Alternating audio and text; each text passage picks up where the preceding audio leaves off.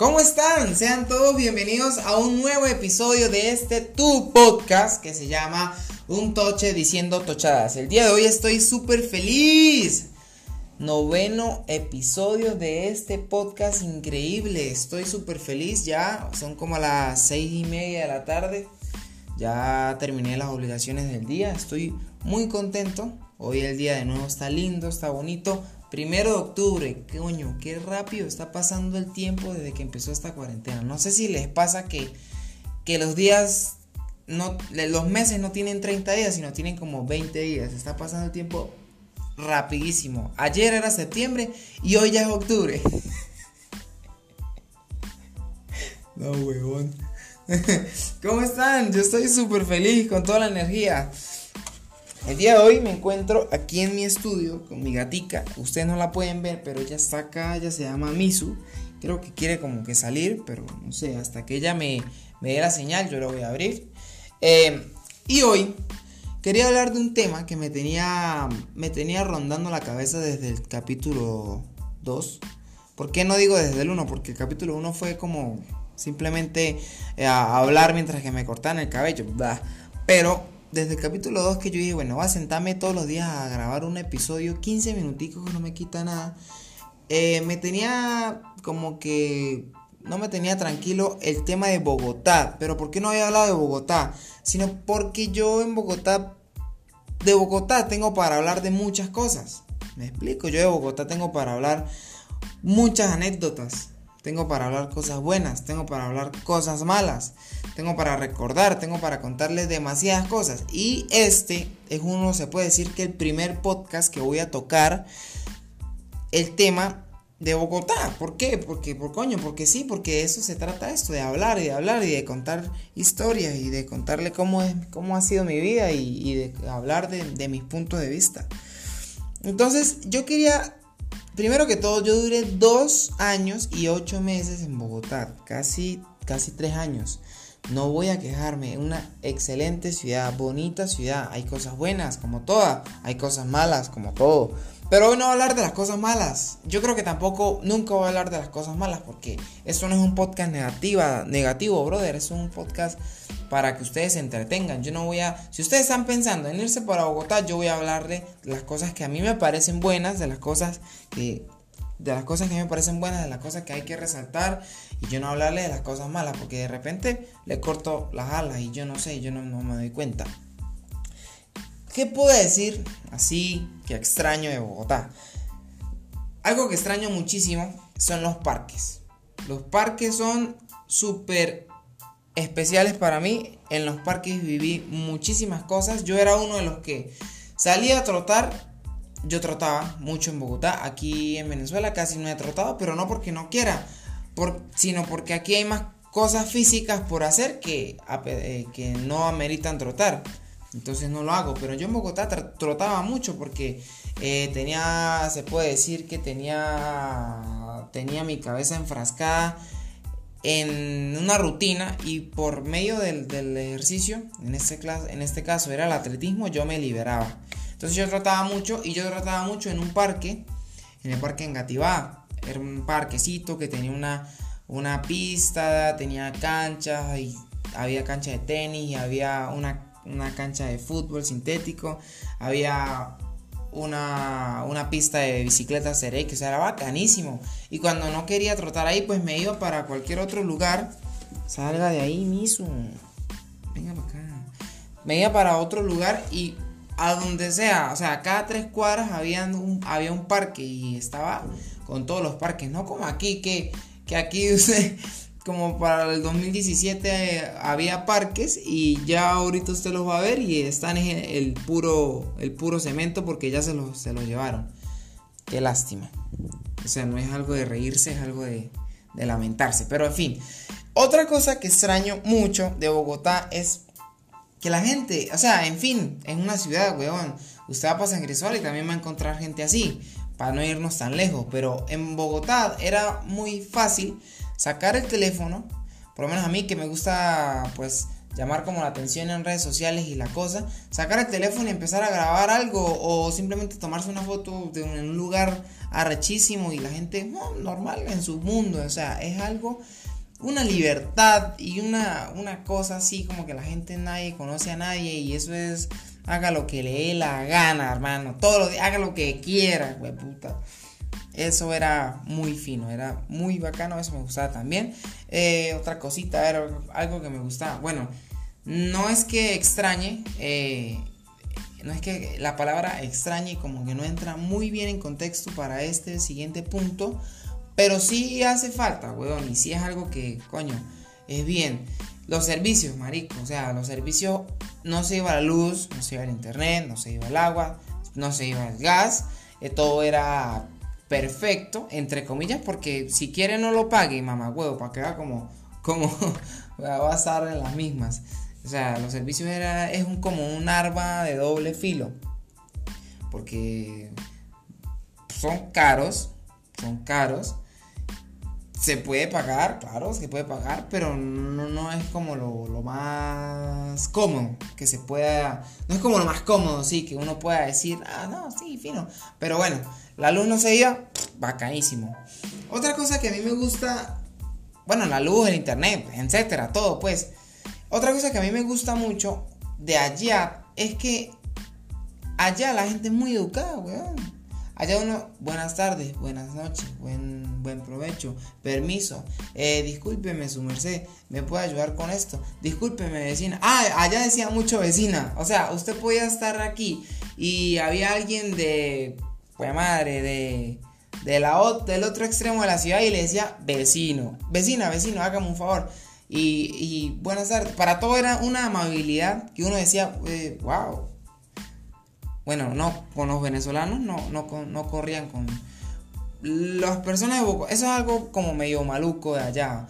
Eh, obvio, y es que uno los puede entender porque de la nada que un poco de venezolanos vayan para allá a joder, que a quitar el trabajo. No, no, yo no soy tan partidario de que los venezolanos quiten el trabajo, que cobren menos, que tal, No, no, no, no, no.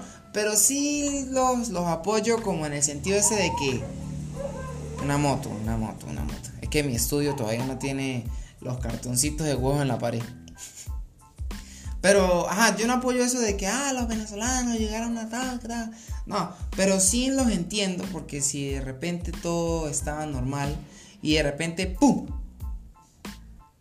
5 mil venezolanos en la ciudad, 10 mil venezolanos en la ciudad, 15 mil venezolanos. Coño, obvio, obvio que es, es molesto. Es como que yo esté en mi casita normal y de repente lleguen los amigos de mi mamá y los amigos de los amigos de mi mamá. Y de repente en la casa, en menos de un mes, ya no seamos dos, sino que somos 30. Pues puta, es incómodo. Entonces, en ese sentido los entiendo. En mi caso, en mi caso, no fue como tan discriminatorio la vaina. Bueno, sí tuve unos dos o tres encontronazos con unos colombianos. No colombianos, yo soy colombiano, yo me incluyo ahí, con unos residentes de la ciudad sí fueron feos, me trataron un poquito mal, pero a, comparación de cómo tratan a otras personas, caballo blanco, yo estoy relajado. Eh, entonces sí, sí, sí los puedo entender, sí los, sí los puedo entender, perdón. Se me lenguó la traba. Otra cosa que extraño mucho, no voy a decir que el clima. El clima lo tenía anotado ahí, pero el frío, ay, que el frío de Bogotá, nada, nada, nada. Esa vaina lo que era Gripe cada 15 días era tener gripe. Eh, eh, era salir, si usted quería ir a la, esquina a comprarse un dulce de 100 pesos, tenía que ponerse una chaquetota, ni la hijo de madre. Y cuando no estaba haciendo frío y estaba haciendo sol, era porque en la tarde, pues madre, usted ve así un solazo así, puta, qué solazo está haciendo. Ja, espere por ahí a las 6 de la tarde. Ese chaparrón de agua que cae tan hijo de perra. Eso era, eso era incómodo. En cambio aquí, Capachito, weón, Capachito es lo máximo.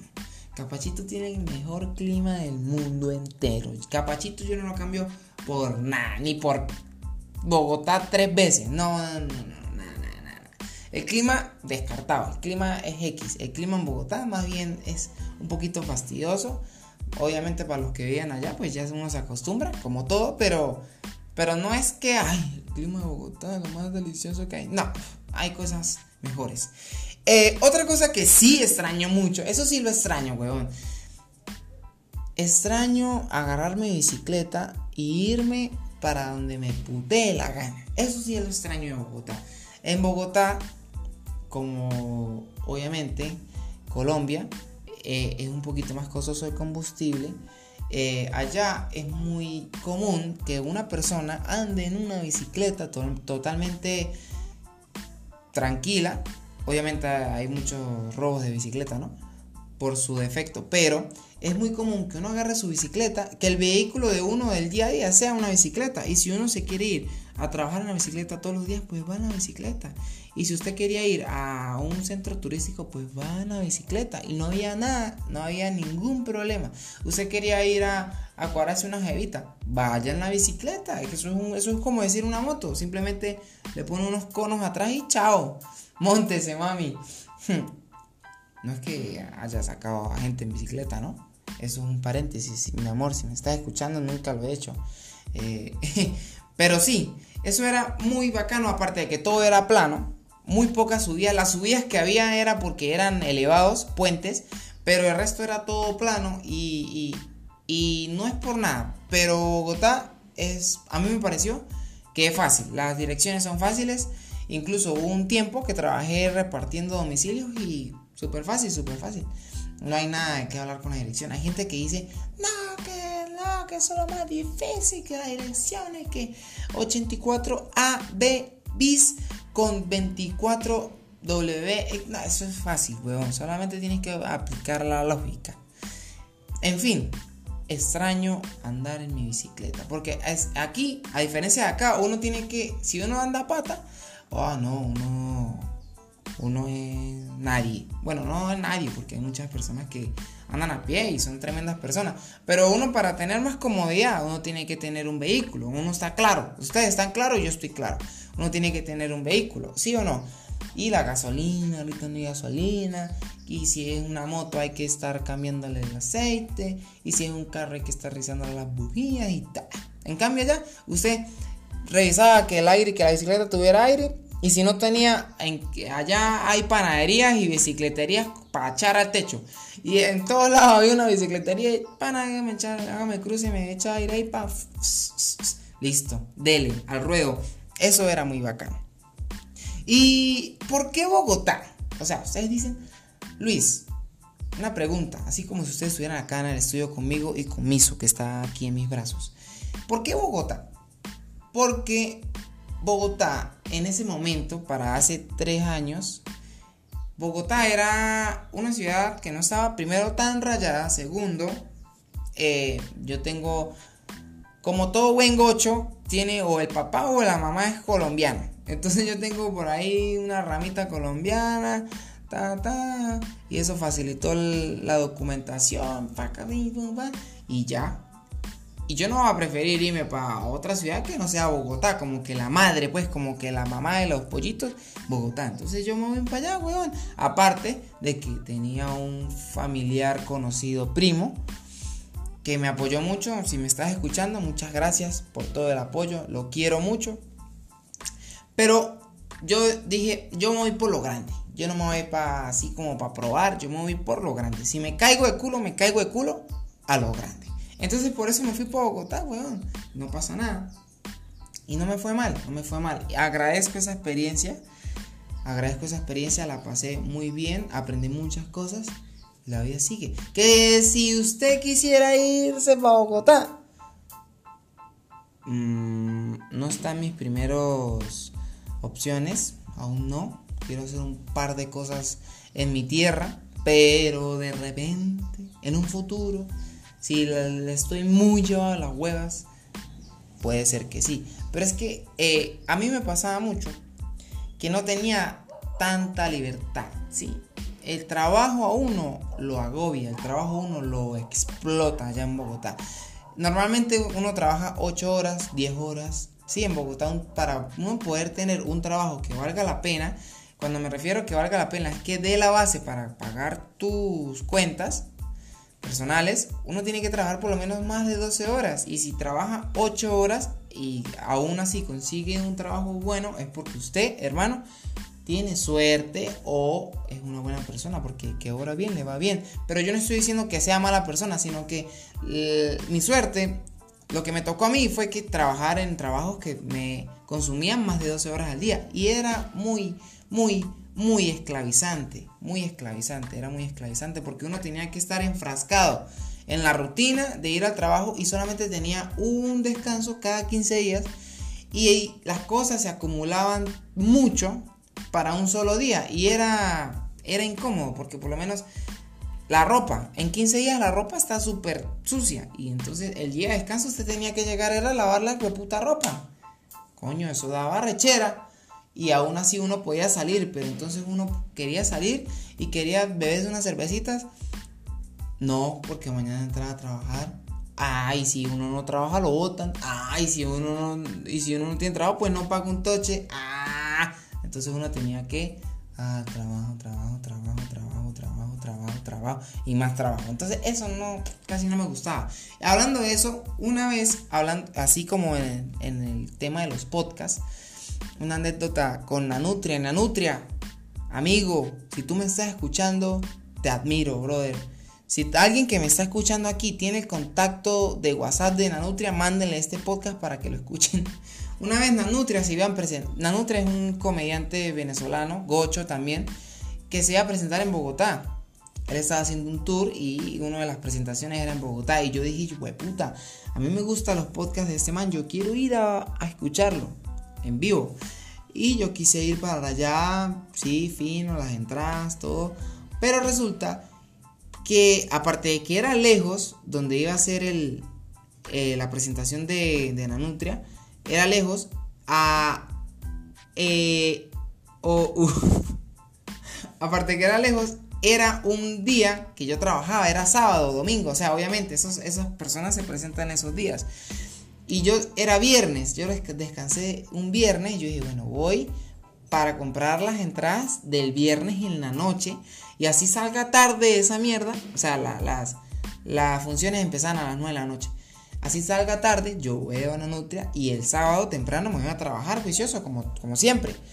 No, resulta que las entradas para el viernes ya estaban agotadas, para el sábado ya estaban agotadas, o sea, quedaban muy pocas.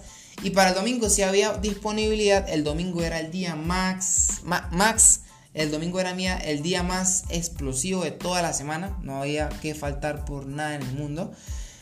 Y aparte de eso, aparte de eso, yo tenía que comprar las entradas en otro lugar donde no era el lugar donde se iba a presentar.